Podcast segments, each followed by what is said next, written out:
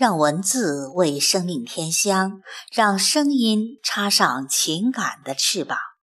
听众朋友，我是凤霞，现在和您一起分享散文《光阴似箭，到日月如梭》，作者林清玄。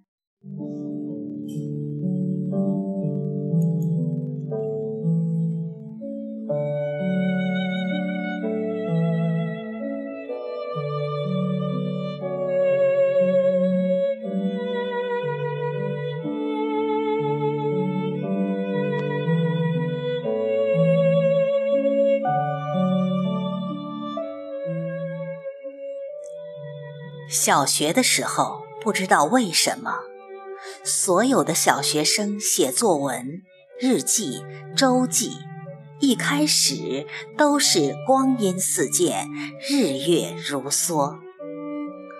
其实那时候很多人没射过箭，也没有见过织布的梭子。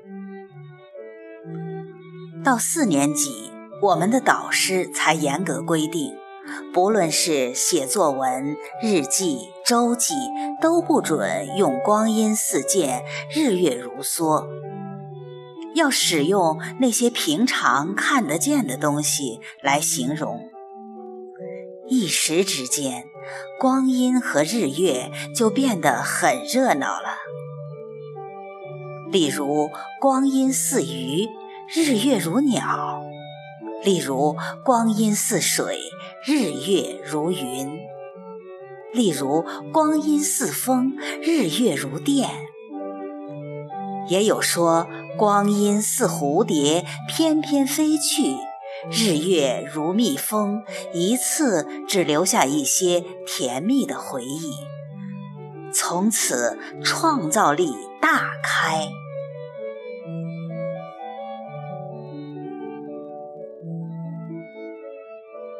一直到四十岁以后，才知道光阴和日月都是快到无法形容和比喻的。偶尔想起写“光阴似箭，日月如梭”的童年岁月，自己也开心的笑了。光阴似箭是火箭，日月如梭是太空梭。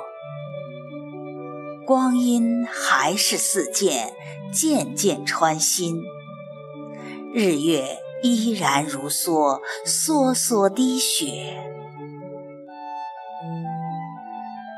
日历，日历，挂在墙壁，一天撕去一页，使我心里着急。想起小学的一课课文，现在。